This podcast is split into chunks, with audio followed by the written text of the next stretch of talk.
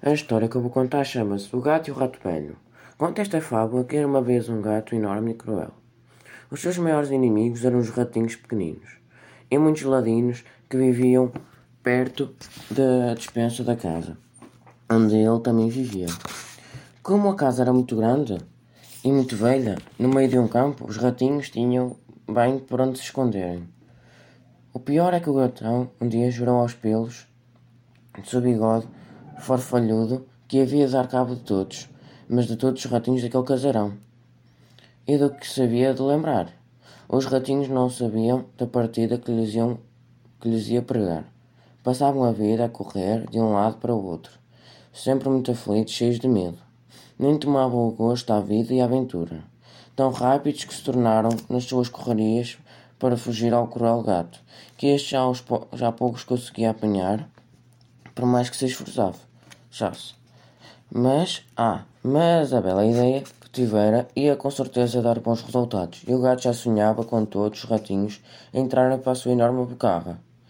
Ora, pois, tornamos a repetir do que sabia ele de lembrar. Nada mais, nada menos do que fingir-se de morto. Era um truque que os ratinhos ingênuos e inocentes não conheciam.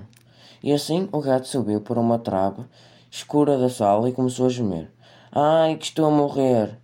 Ai, que eu estou a morrer. Queima code, queima code. E de repente, dando um grande suspiro, calou-se e ficou muito quieto, deitado em cima da trave escura da sala. Os ratinhos, ao ouvirem aquilo, mal podiam acreditar em tanta felicidade. Aproximaram-se primeiro devagarinho e depois, ao verem que o gato estava muito quieto em cima da trave escura, como se estivesse mesmo morto, começaram a sair das tocas e buracos onde se escondiam e desataram a rir, a cantar numa grande alegria. Resolveram fazer uma festa para comemorar o acontecimento e a liberdade do que iriam gozar naquele casarão. De aqui em diante, estavam eles no, maior da festa, no meio de danças e, can e cantorias sem fim, quando o gato dá um grande pulo e corre atrás deles, a rir às gargalhadas. Foi uma grande correria louca para as tocas, buracos e buraquinhos. Mas uma enorme quantidade de ratinhos logo ali foi caçada pelo malvado gatão. A partir daí ainda foi mais triste a vida dos gatinhos que sobraram naquele casarão enorme. E o gato sempre à espreita, sempre pronto a apanhá-los.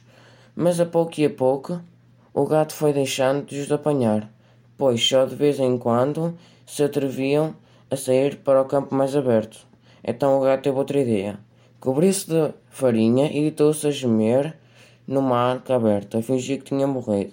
Mas apareceu um rato velho que de longe lhe disse: Em ti é que nós não acreditamos.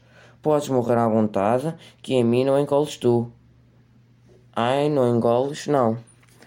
Este, esta narração oral foi feita por David Vaz, número 5, oitavo D.